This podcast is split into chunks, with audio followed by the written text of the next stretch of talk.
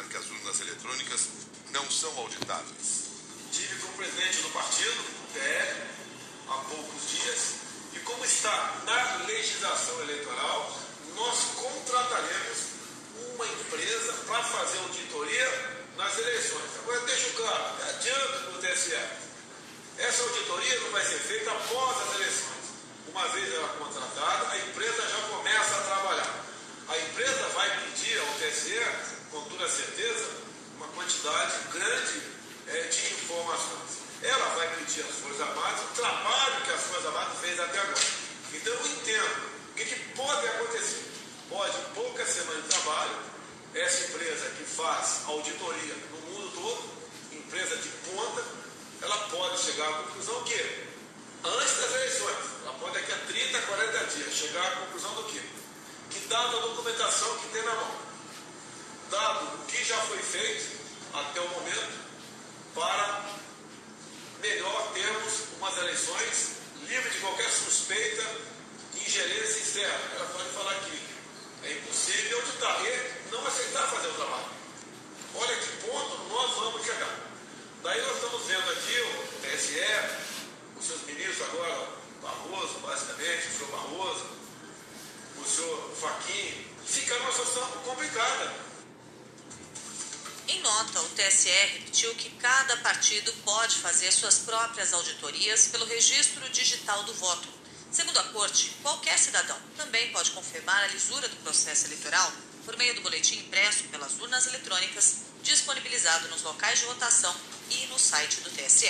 Durante a live, Bolsonaro disse que as Forças Armadas não serão apenas ou não terão apenas papel de espectadoras na eleição. Alinhado a Bolsonaro, o ministro da Defesa, Paulo Sérgio Nogueira, pediu ao TSE a divulgação das sugestões que as Forças Armadas deram para o aperfeiçoamento do processo eleitoral deste ano.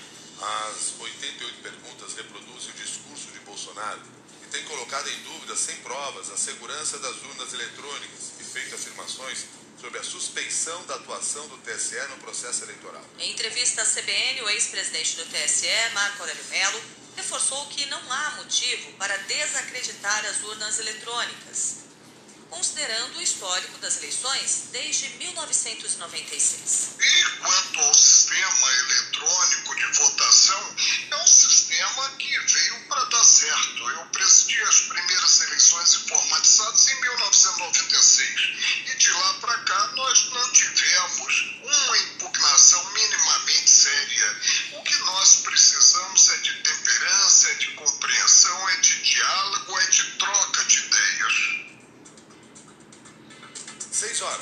7 minutos. Mais de 2 milhões de jovens de 16 a 18 anos tiraram o título de eleitor entre janeiro e abril. O número de jovens eleitores cresceu mais de 47% em relação ao registrado no mesmo período de 2018 e mais de 57% ante os primeiros quatro meses de 2014. 74% dos jovens que votarão pela primeira vez tiraram o título em março ou abril. Nos últimos meses, uma campanha pela participação dos jovens mobilizou artistas, políticos e o próprio TSE.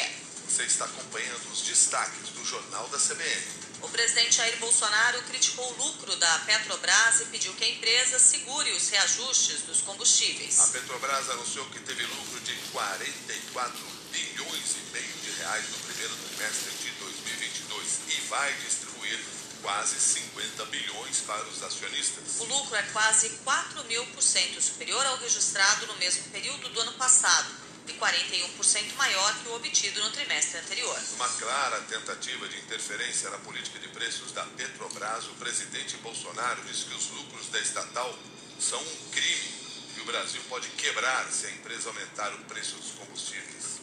Petrobras, estamos em guerra. Petrobras, não aumente mais o preço dos combustíveis. O lucro de vocês é um estupro, é um absurdo. Vocês não podem aumentar mais o preço do combustível. E eu não mando na Petrobras, eu não é uma estatal.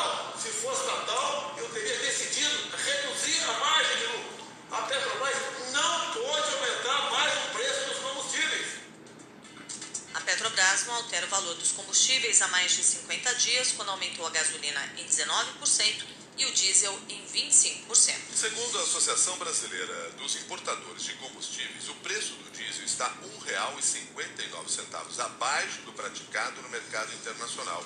E o da gasolina, 80 centavos. Hoje, Bolsonaro vai se encontrar com o presidente da Petrobras, José Mauro Coelho, e o ministro de Minas e Energia, Bento Albuquerque, durante viagem à Guiana. 6 horas, 10 minutos.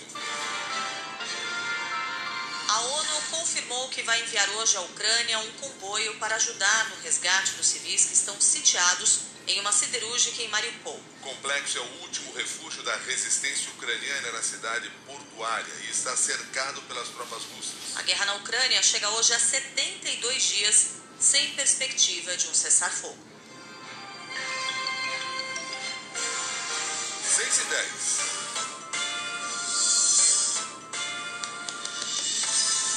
Ministério da Saúde monitora sete casos no país que podem ser de hepatite de causa desconhecida em crianças.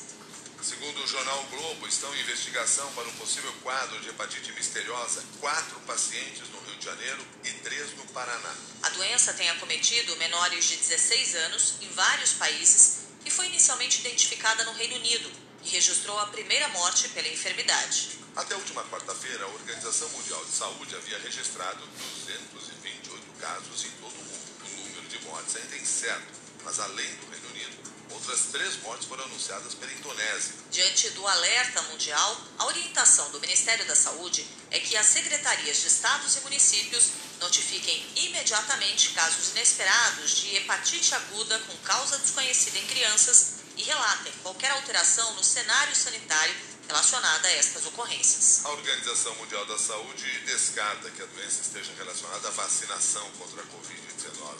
Segundo dados da OMS, a maior parte das crianças acometidas não recebeu o imunizante.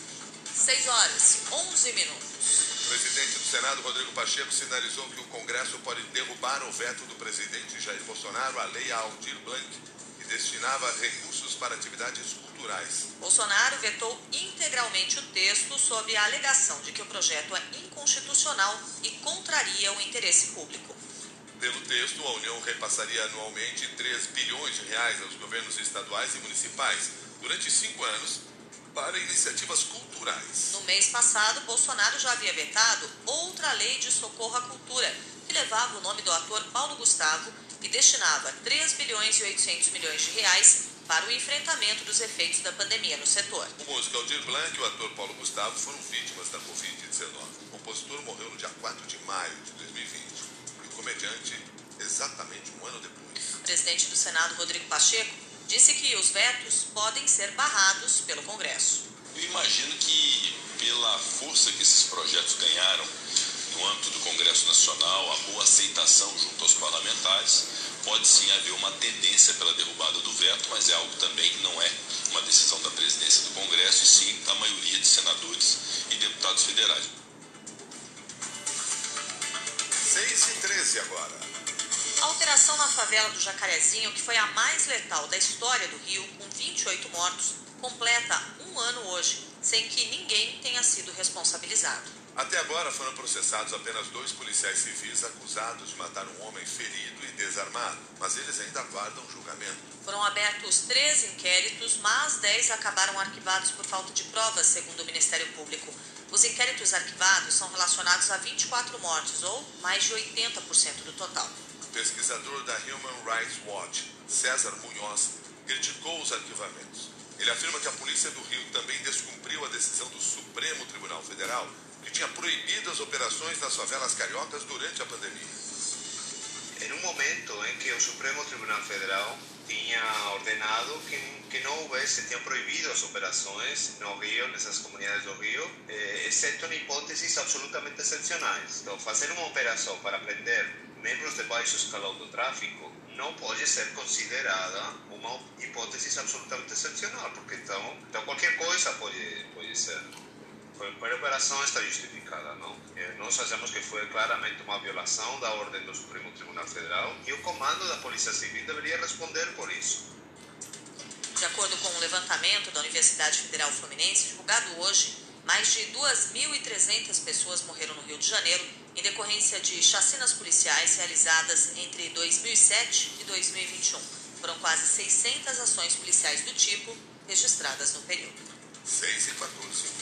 A polícia do Rio prendeu um homem acusado de espancar a namorada durante três dias. Fred Henrique Lima Moreira vai responder por tentativa de feminicídio, estupro, cárcere privado e tortura. A vítima é a jornalista Ana Luísa Dias, que foi espancada no apartamento de, de Henrique, em Copacabana, e ela se relacionava com ele há oito meses. Na TV Globo, ela relatou os atos de covardia do agressor e como conseguiu escapar. A violência real começou na quarta-feira, entendeu? Foi aí que ele começou a me atingir com cacetete. Mandíbula, fratura craniana, eu tô com uma mandíbula de titânio, tô torta, dá pra ver. Ele tinha surtos, né? Ele inventava histórias na cabeça dele, filmes. Ele falou que ele tinha clonado meu celular, sei que ele inventou um motivo e partiu pra cima de mim. E tá aqui o resultado que ele fez. Surreal, ele foi comprar o café da manhã e eu desci nove andares de escada, não sei como. Me deu aquele é agora ou é agora eu vou morrer. E eu ia morrer. Ana Luísa precisou ficar internada na UTI e recebeu alta na quarta-feira. Policiais da delegacia de Copacabana conseguiram prender o suspeito de agressão esta semana. Segundo a polícia, Fred Henrique passagem por violência doméstica, tráfico de drogas, porte ilegal de arma de fogo e ameaça. No centro do Rio, a Delegacia de Atendimento à Mulher investiga uma denúncia de estupro na Marquês de Sapucaí. Segundo a vítima, uma estudante de direito de 25 anos. O caso aconteceu na madrugada de domingo, durante o desfile das campeãs. Ingrid Munique diz que foi puxada, jogada contra a parede e enforcada por um desconhecido, que tocou as partes íntimas dela sem consentimento. Eu fiquei roxa. Eu tô com uma perna com hematoma muito grande também. Tô com o psicológico abalado. Não é fácil eu estar relatando, falando sobre isso aqui, mas eu acredito que a justiça vai ser feita. 6 horas 17 minutos.